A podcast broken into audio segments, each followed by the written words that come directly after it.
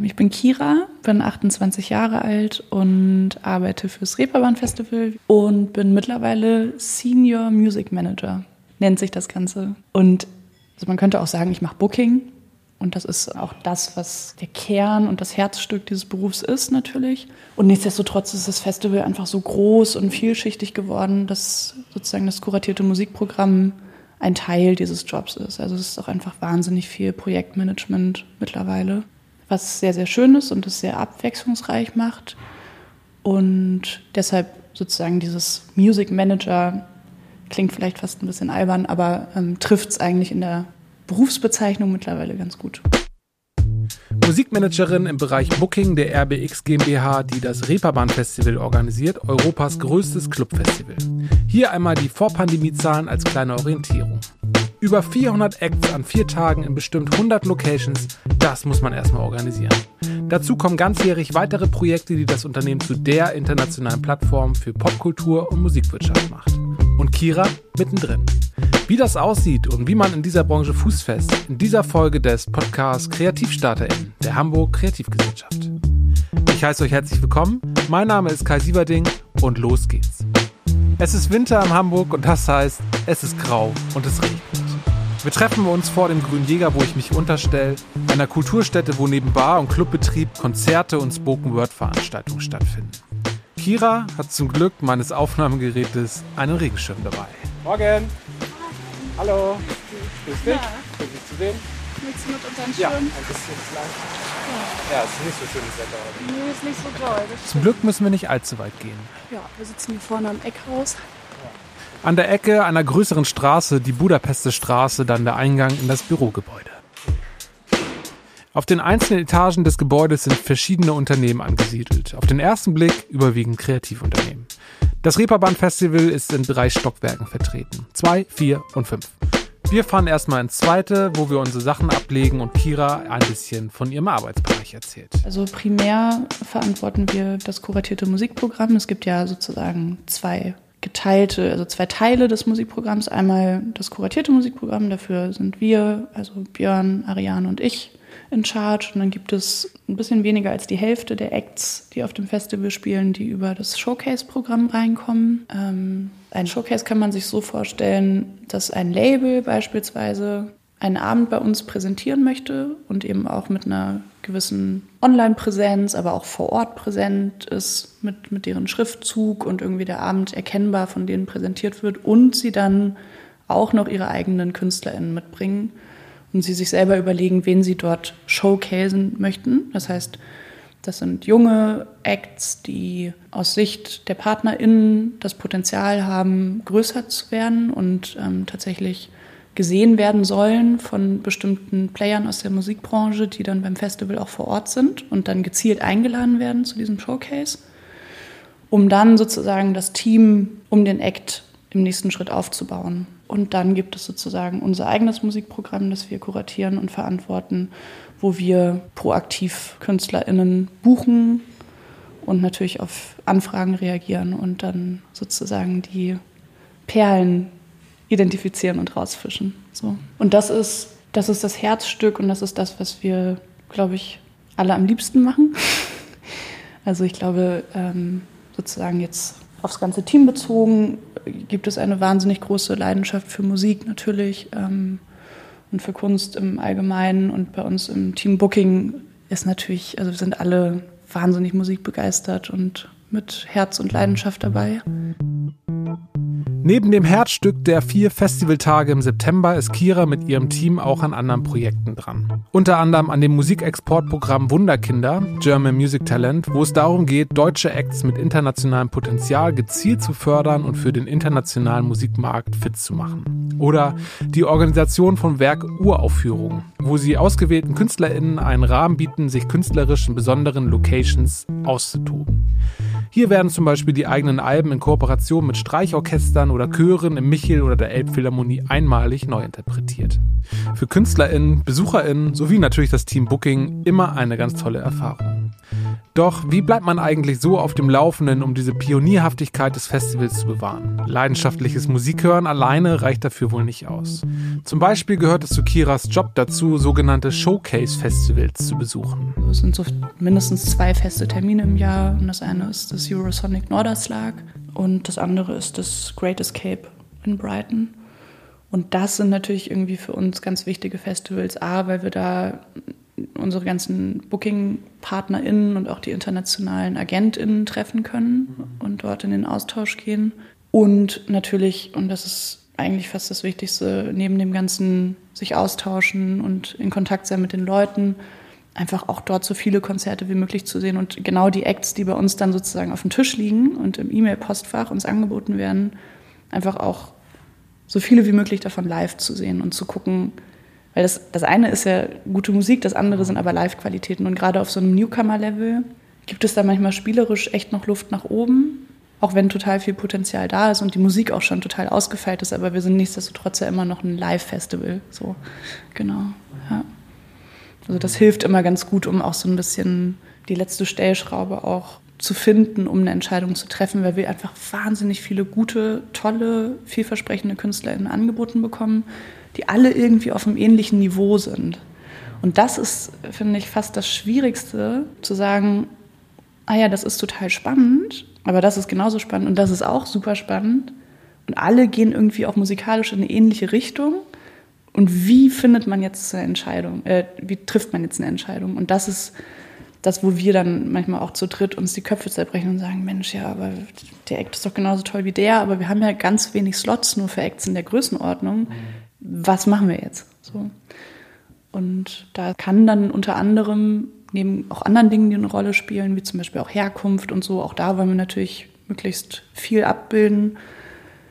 Ähm, oder eben auch der Klangfarbe. Kann auch sein, dass wir uns am Ende gegen den zehnten Pop-Act entscheiden, weil wir schon wahnsinnig für Pop gebucht haben und dann aber für eine Band, die eher in Richtung Rockmusik geht.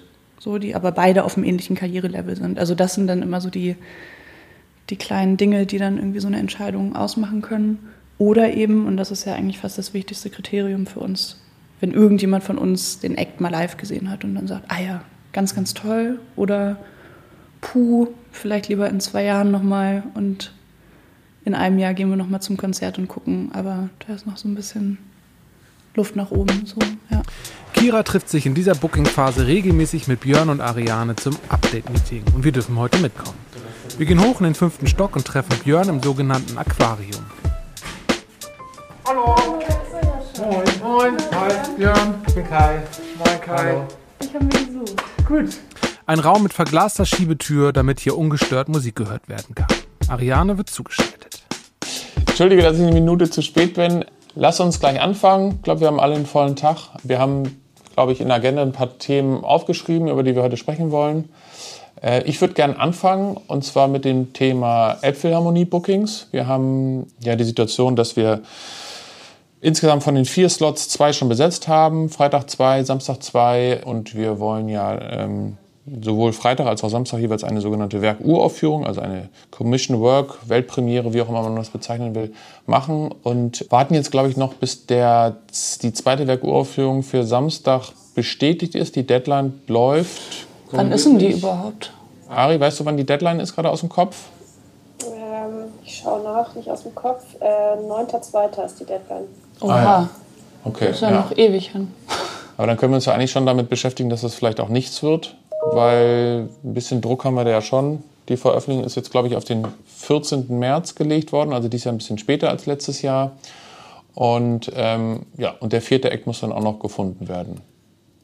Aber ich bin da ganz guter Dinge. Wir haben jetzt irgendwie zwei Acts, die confirmed sind, die auch female sind, damit wir gerade auch bei dieser bekannten Venue darauf achten, dass wir dann ein gutes Verhältnis haben, ähm, was die Geschlechter angeht. Und ja, ist jetzt immer wie immer die Frage, ob wir schon zu viele Gedanken machen. Äh, was ist, wenn diese beiden geofferten Acts nicht zusagen? Oder einfach mal darauf hoffen, dass wir jetzt mal Glück haben. Letzteres. Letzteres, alles klar. Ja, ist doch gut. Ähm, Kira, ich glaube, du hattest auch noch ein Thema mitgebracht. Genau, also ich wollte sprechen über die ersten Rider, die wir checken können mit der Produktion für die größeren, aufwendigeren Acts, wo wir uns mal überlegen müssen, in welchen Venues die überhaupt produzierbar sind. Das sollten wir mal angehen. Mit wem sprechen wir da jetzt am besten? Ja, guter Punkt. Außerdem ähm, muss ich auch nochmal oder müssen wir mit der Produktion klären, ob wir jetzt wirklich auf wieder mehr Konzerte pro Abend gehen ja. Die Situation wird hoffentlich dieses Jahr wieder entspannter sein, dass man dann im Zweifelsfall die Changeover nicht mehr ganz so groß machen kann, weil das natürlich dann wiederum auch die Situation für die technische Umsetzung beeinflussen kann, ob wir zwei oder drei oder vielleicht wie früher vier Acts an einem Abend pro Venue machen können. Äh, das versuche ich mal in Erfahrung zu bringen. Und cool. die Rider können wir auf jeden Fall schon mal sammeln und dann an die Produktion rübergeben. Ich habe dazu sogar wirklich was hinzuzufügen. Ich habe den einen Rider schon in Asana hochgeladen und ah ja, das ist ja das neue Vorgehen, ne? Mhm. Ja, ich weiß nicht, ob du da antworten möchtest oder ob ich da antworten soll. Mach du das ruhig, auf jeden Fall.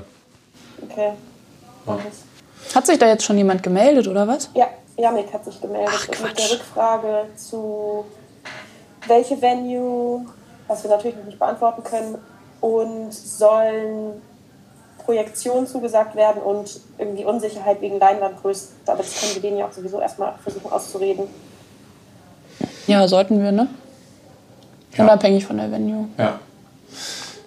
Okay, aber es ist doch cool, dass wir dann den neuen, die neue Schnittstelle oder die Schnittstelle anders handhaben mit der Produktion als bisher. Das ist doch super. Ähm, wir machen ganz, ganz viel Schnittstellenarbeit. Man muss sich das so vorstellen, wir buchen ein Act und wir sind nicht diejenigen, die die Rider checken, wir lassen sie checken. Also da ist dann schon Schnittstelle Produktion relevant, noch bevor sozusagen so ein Booking abgeschlossen ist. Weil wir vielleicht erst den Rider checken lassen müssen, um zu gucken, können wir das überhaupt bei uns umsetzen. Und wenn dann die Antwort lautet ja, können wir da und da machen, aber da und da auch nicht, dann fangen wir an, uns Gedanken zu machen, in welcher Venue sehen wir diesen Act. Dann wird das Booking abgeschlossen, dann ist der Act erstmal confirmed. So. In so einem Technical Rider stehen alle möglichen Anforderungen der Acts, was vor allem das Bühnensetting und die Technik angeht. Also welche Mikrofone, Angaben zum Licht und Bandposition, Monitoring und so weiter. Beim Festival Booking können die Rider zwar zur Planungsgrundlage dienen, müssen aber auf das jeweilige Setting angepasst und verhandelt werden.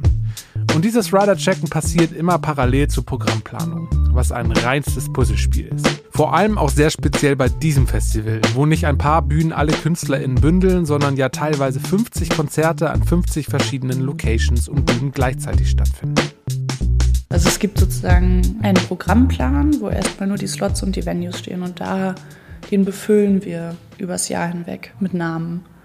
Das heißt, wir buchen eine Künstlerin, einen Künstler und schieben ihn in eine Venue, die wir erstmal so vorsehen. Und dann sammeln wir und sammeln wir und es werden immer mehr Namen, die da drin stehen. Und dann beginnen wir im Sommer tatsächlich erst, also meistens im August, diese Acts dann wirklich auf den richtigen Slot in die richtige Venue zu schieben.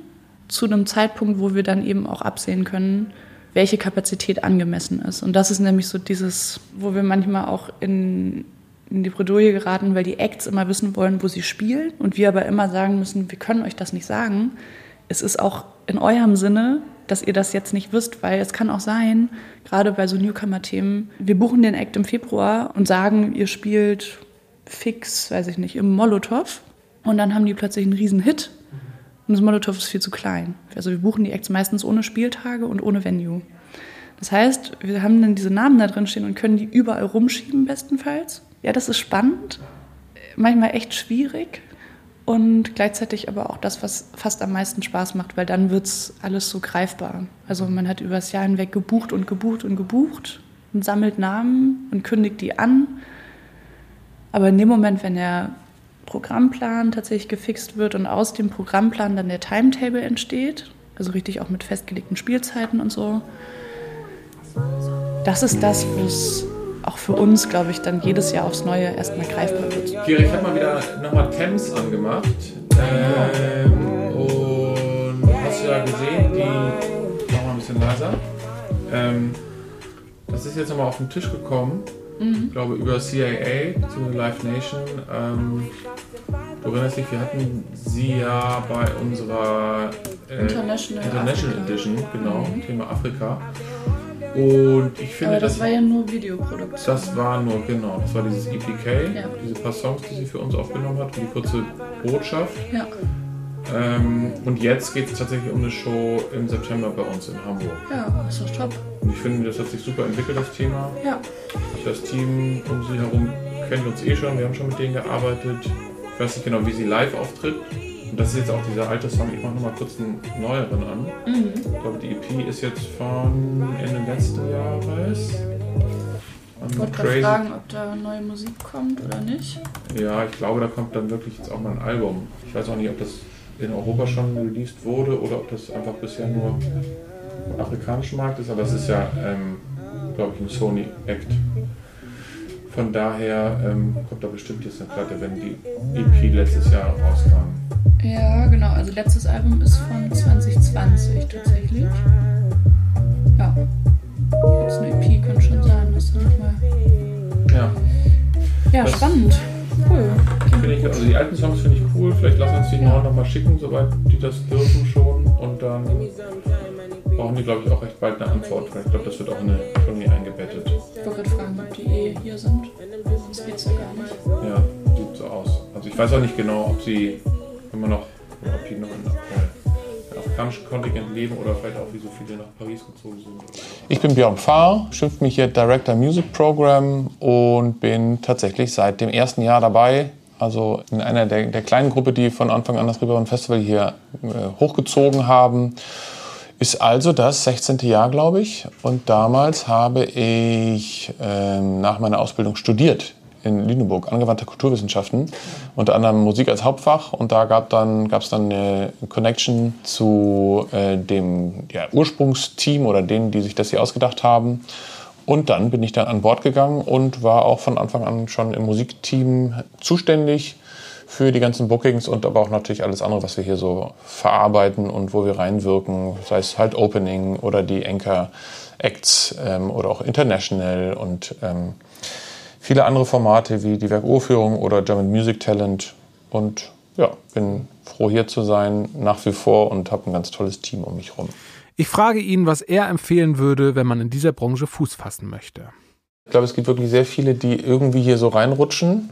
Man muss definitiv nicht diesen Beruf so gelernt haben, aber man muss gut organisieren können. Man muss auf jeden Fall natürlich gute Kontakte haben. Und ich glaube, gerade hier sollte man nicht davor zurückschrecken, dann irgendwie Praktika zu machen, weil es schon so ein People's Business ist. Und wenn man da irgendwie dann genug Leute kennt oder einfach ja, über Leute vielleicht an ein Praktikum kommt oder als Werkstudentin irgendwo arbeitet, dann können sich da Türen eröffnen. Also wir haben selbst bei uns hier beim Reeperbahn Festival schon einige Praktikantinnen ha- gehabt, die danach dann auch irgendwie hier Fuß gefasst haben und dann vielleicht nicht alle hier bleiben konnten, weil wir auch irgendwie nach wie vor ein kleines Team sind, aber zum Beispiel zu anderen Hamburger Konzernveranstaltern gehen konnten oder nach Berlin, äh, wo ja auch viele sitzen, die äh, so Tourpromoter sind oder Festivalveranstalter sind.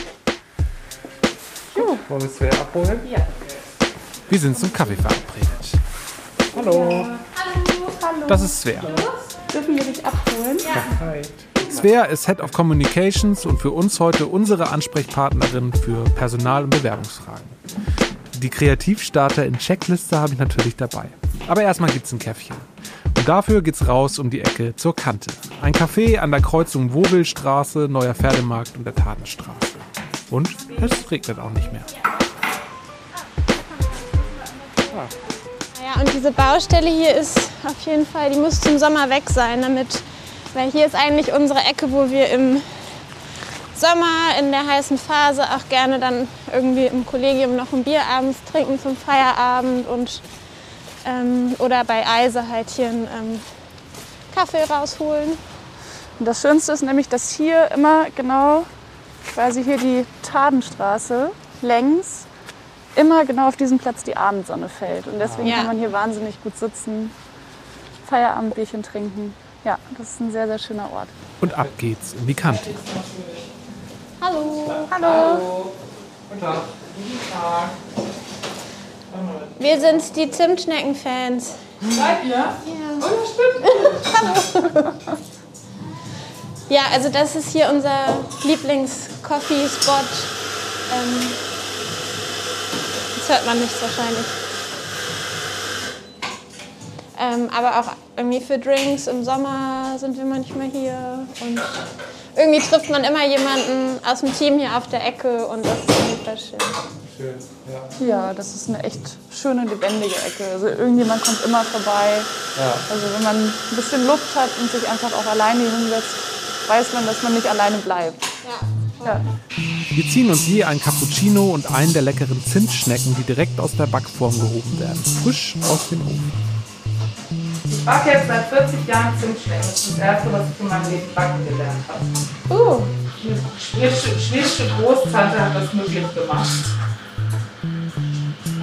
Und ich glaube, das hilft 40 Jahre. 40 Jahre Schneckenbacken hilft dann halt. Wir setzen uns nach draußen vors Café mit Blick auf eine Straßenecke, die im Sommer immer sehr beliebt ist. Und ich frage die beiden, was das Festival für sie denn so speziell macht.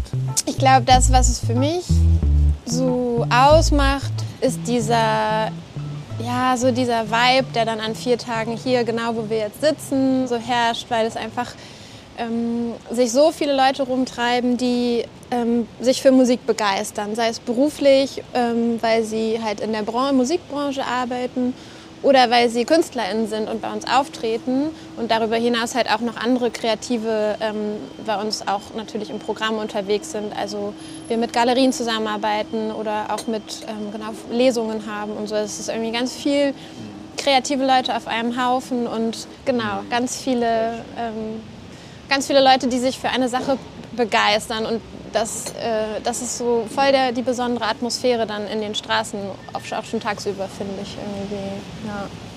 Und dann gibt es natürlich so das, äh, unser Festival Village und den Spielbudenplatz, wo ja auch ähm, Leute unterwegs sein können, die kein Wristband haben.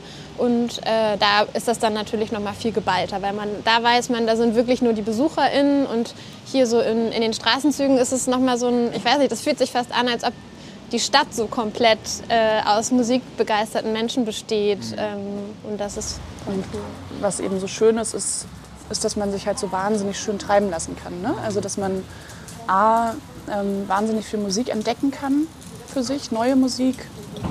Ähm, und aber gleichzeitig auch in Spielstädten manchmal landet, in denen man vorher sich noch nie befunden hat. Entweder weil man sie nicht kennt, weil es einfach ganz, ganz viele unterschiedliche Locations gibt. Ja aber auch, weil wir zum Teil auch Spielstätten dabei haben, die normalerweise gar kein Konzertprogramm machen. So. Mm. Und das ist total schön. Also ich glaube, so dieses Entdeckertum, das ist so ein bisschen so das Herzstück des Festivals, ja.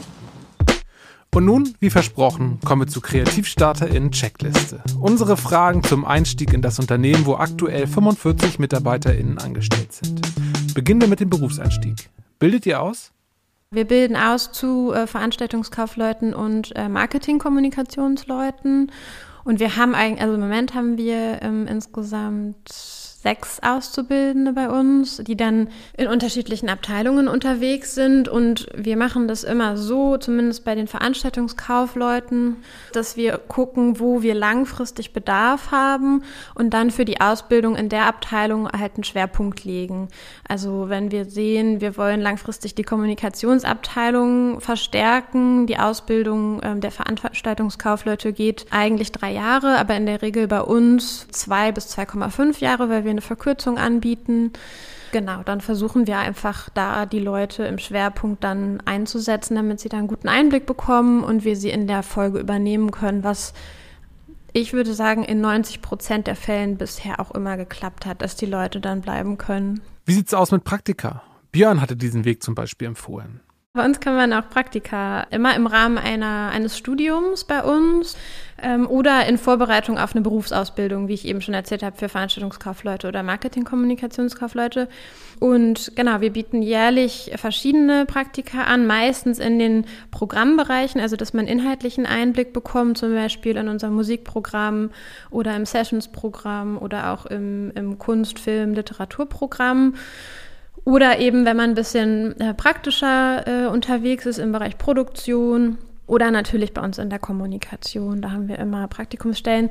In der Regel ist es so, dass wir drei Monate anbieten. Wenn es um Pflichtpraktika geht, können wir auch sechs Monate umsetzen. Das ist eigentlich auch immer unser Wunschszenario. Also nicht nur, weil der Einblick dann tiefer ist und weil mit sechs Monaten äh, meistens ja es auch wahrscheinlicher ist, dass die Leute über das Festival dabei sein können, was glaube ich, ja, das ist einfach dankbar, wenn man das mit vorbereitet und das dann auch vor Ort umsetzen kann, weil man dann auch noch einen tieferen Einblick ja in unsere Jobs bekommt, was wir eigentlich, worauf wir uns das ganze Jahr vorbereiten und dann eben was wir umsetzen. Kann man bei euch als Quereinsteigerin landen? Würde ich auf jeden Fall ähm, sagen. Also genau, angefangen jetzt äh, ja bei mir selbst. Also ich habe eigentlich Jura studiert, dann mich irgendwo ganz anders nochmal rumgetrieben und bin dann irgendwann hier gelandet. Habe dann sogar auch nochmal die Ausbildung zur Veranstaltungskauffrau parallel gemacht. Genau, jetzt arbeite ich in der Kommunikation und im Personalbereich aber wir haben jetzt auch ähm, eine Kollegin, die vorgestern neu angefangen hat äh, im Social-Media-Bereich, die ist gelernte Journalistin und ähm, genau, hat sich dann einfach über die Jahre in, in das, den Bereich Online-Marketing entwickelt. Ich glaube, bei uns mh, mm, spielt die Ausbildung an sich nicht so eine große Rolle, wenn man gewisse ähm, Berufserfahrung vielleicht schon gesammelt hat. Es geht aus jetzt zu meiner Personalrichtung viel darum, dass man ja, Affinität für den Kulturbereich und den Kreativbereich mitbringt und da im besten Fall schon Erfahrungen gesammelt hat. Ähm, aber wenn man eine ganz abweichende Ausbildung hat und nicht Kulturwissenschaften studiert hat, macht das grundsätzlich gar nichts. Also Wo findet man eure Ausschreibung und den Kontakt? Die Ausschreibung findet man auf unserer Website ähm, unten im Footer. Wir informieren aber auch immer über unsere Angebote in unserem Newsletter, den man dafür gerne abonnieren kann und auf diversen Plattformen. Also wir sind äh, dabei, unseren LinkedIn-Kanal nochmal anders aufzubauen und da findet man auf jeden Fall auch immer alle unserer Stellen, die wir gerade ausgeschrieben haben. Worauf wird bei Bewerbung geachtet, beziehungsweise wie kann ich hervorstechen? Ja, also genau, ich sichte bei uns die Bewerbungen und also bei mir sticht man auf jeden Fall hervor, wenn man im Text des Anschreibens gendert. Ich finde es wenn man sich mit uns beschäftigt, liegt das nahe und ich finde es äh, persönlich wichtig und versuche das auch hier im Unternehmen auf jeden Fall. Also ich habe da auch keine Schwierigkeiten, wir sind da hier auf einer Wellenlinie, aber wir versuchen das gemeinsam hier auf jeden Fall auch noch präsenter irgendwie zu machen. Deswegen, das ist auf jeden Fall was, womit man auffällt. Und ich finde, das kann man auch äh, relativ easy erahnen, wenn man sich mit uns beschäftigt und uns eine Bewerbung schickt, dass man vielleicht gendern könnte. Ich finde es sehr spannend, wenn kein Foto in der Bewerbung auftaucht, weil ich das sehr modern und auch ehrlich gesagt sehr selbstbewusst finde. Das finde ich ist etwas Positives. Also es ist nicht so, dass ich nicht gerne Fotos angucke, aber ich finde, das, das macht mich neugierig, wenn jemand das Foto, also kein Foto einbindet. Und also das, was vielleicht auch so die, die Basics, also dass es eben ein gesammeltes PDF ist, das ist immer noch aktuell, äh, dass es jetzt nicht immer der Fall ist, wenn man sich bewirbt. Und dass auch die Ansprache richtig gewählt wird, dass so zu den formellen Basics, wenn ich damit sehr geehrte Frau Schumann angesprochen werde, dann ist das schon mal auch ähnlich wie beim Gendern so, dass ich mich frage, okay, ähm, vielleicht kommen wir auch in der Außenwirkung ganz anders rüber, als ich es mir wünsche, aber eigentlich ist das äh, dieses sehr förmliche, wenn man sich mit unseren Kanälen besch beschäftigt, glaube ich, ist das eindeutig, dass das nicht zu uns passt. Und wie wäre die richtige Ansprache bei dir? Ähm, liebe Frau Schumann oder liebe Svea Schumann. Ganz kurz, auch als Freelancerin oder Initiativbewerberin könnt ihr hier Fuß fassen. Aber grundsätzlich läuft alles über die Ausschreibung, an die das Unternehmen aufgrund von Förderstrukturen sowieso gebunden ist. Übrigens an dieser Stelle einmal, wirf gerne einen Blick in die Show Notes dieser Episode. Dort findest du nicht nur Infos zu den Einstiegsmöglichkeiten beim Reeperbahn Festival, sondern auch Links zu unseren Angeboten für BerufsstarterInnen. Apropos BerufsstarterInnen. Wie war das eigentlich bei Kira? Wie war ihr Werdegang bis hierher? Ich komme ursprünglich ja aus Marburg an der Lahn. Da bin ich aufgewachsen. Und eigentlich ging alles los mit einem Konzert der Band Get Well Soon 2008. Ähm, das war eins meiner ersten kleinen Clubkonzerte und habe mich dann da draußen vor der Tür mit einer damaligen Auszubildenden unterhalten. Wir kamen irgendwie ins Gespräch, zufällig. Und ich habe sie halt gefragt, weil ich fand das total toll, war super begeistert von dem Laden und der Atmosphäre da und habe mich halt gefragt, was machen die Menschen hier? Also gibt es hier, also wie sind die Strukturen wer arbeitet hier und in welcher Funktion. Und dann habe ich sie halt ganz viel gefragt und sie hat sehr offen und viel erzählt. Und das war der Moment, wo ich so dachte, wow, okay, das ist so toll. Das war für mich der Moment, wo ich eigentlich, wo schon der Groschen gefallen ist. Und ich dachte, das will ich auch machen. Und habe mich dann in eben diesem Club für ein freiwilliges kulturelles Jahr beworben und habe dann anschließend, ähm, also wusste dann während des Jahres schon, dass das mir komplett entspricht und ich da wahnsinnig Lust drauf habe. Also das auch weiterzumachen und diesen Beruf zu ergreifen, in eben diesem Club zu bleiben, dort meine Ausbildung zu machen. Genau, habe dort meine Ausbildung gemacht, beendet, bin dann nach Hamburg und hatte ein Praktikum beim Festival hier in Aussicht. Ja, und das hat funktioniert. Dann habe ich ein Praktikum gemacht, sechs Monate lang, und wurde danach übernommen. Also ein ziemlich geradliniger Weg, seit der Groschen damals gefallen ist. Aber als ich sie frage, was sie KreativstarterInnen mitgeben würde, betont sie nochmal den einen Wegpunkt ihres Werdegangs. FSJ-Kultur ist der absolute Schlüssel zum Glück. Also um herauszufinden, in welchem Kontext man sich wohlfühlt. Ob es dann eben ein Club ist oder ein Label oder eine Booking-Agentur. Also es gibt viel mehr Institutionen, die das anbieten, als man so denkt. Da kann man sich auf der Seite des Trägers, das ist, glaube ich, von Bundesland zu Bundesland verschieden, ähm, schlau machen, wer bietet das eigentlich an. Und das ist einfach eine fantastische Möglichkeit, um wirklich zu arbeiten, Berufserfahrung auch schon zu sammeln, erste, und sich zu orientieren. So. Dafür bin ich total dankbar, das gemacht zu haben. Und was man auch nicht vernachlässigen sollte im FSJ.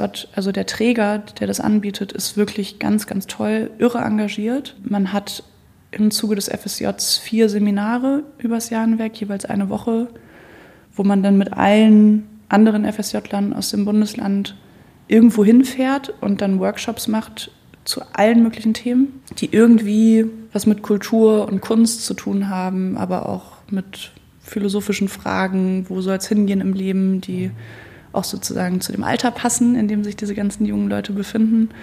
Und das ist was, was für mich also wahnsinnig wertvolle Erfahrungen waren. Ein Clubfestival, das in Europa seinesgleichen sucht, kann es so wohl nur in Hamburg geben. So viele schöne und abwechslungsreiche Locations in unmittelbarer Nähe und eine Besucherschaft, die dafür sorgt, dass das Festival beständig bleibt und wachsen kann und den Team Booking jedes Jahr aufs Neue das Vertrauen gibt, ein verdammt gutes Programm zu stricken. Ihr habt Lust bekommen? Sver hat euch ja gesagt, wo und wie ihr euch zu melden habt. Achtet auf die Ausschreibung. Danke an dieser Stelle an Kira, Björn, Ariane und Sver. Es war wirklich schön bei euch. Und danke an alle HörerInnen fürs Einschalten und Anklicken. KreativstarterIn, dein Einstieg in die Hamburger Kreativwirtschaft ist ein Podcast der Hamburg Kreativgesellschaft. Redaktion Hamburg Kreativgesellschaft. Produktion Audiophil, Host und Sprecher Kai Sieverding. In der nächsten Folge geht's zu Kolle Rebbe in die Speicherstadt. Wir sind gerade äh, in einem Pitch. Ein Pitch ist was, was Werbeagenturen oder Agenturen generell sehr, sehr häufig machen. Die meisten Kunden äh, kommen leider nicht vorbei und sagen einfach, hier ist sehr viel Geld, macht unsere Kommunikation, sondern sie gehen zu fünf bis 25 Agenturen und sagen das. Abonniere unseren Podcast, hinterlass uns eine positive Bewertung, teile und like den Podcast. Wir freuen uns. Mehr zur Hamburg Kreativgesellschaft findest du im Netz unter www.kreativgesellschaft.org oder bei Instagram at Kreativgesellschaft, LinkedIn und Co. Steht auch alles in den Shownotes, wie auch weitere Links. Möchtest du dein oder euer Kreativunternehmen hier auch in diesem Podcast hören oder hast noch weitere Fragen oder generell Feedback für uns, schreib uns eine E-Mail an info at kreativgesellschaft.org. Wir sehen uns nächste Woche.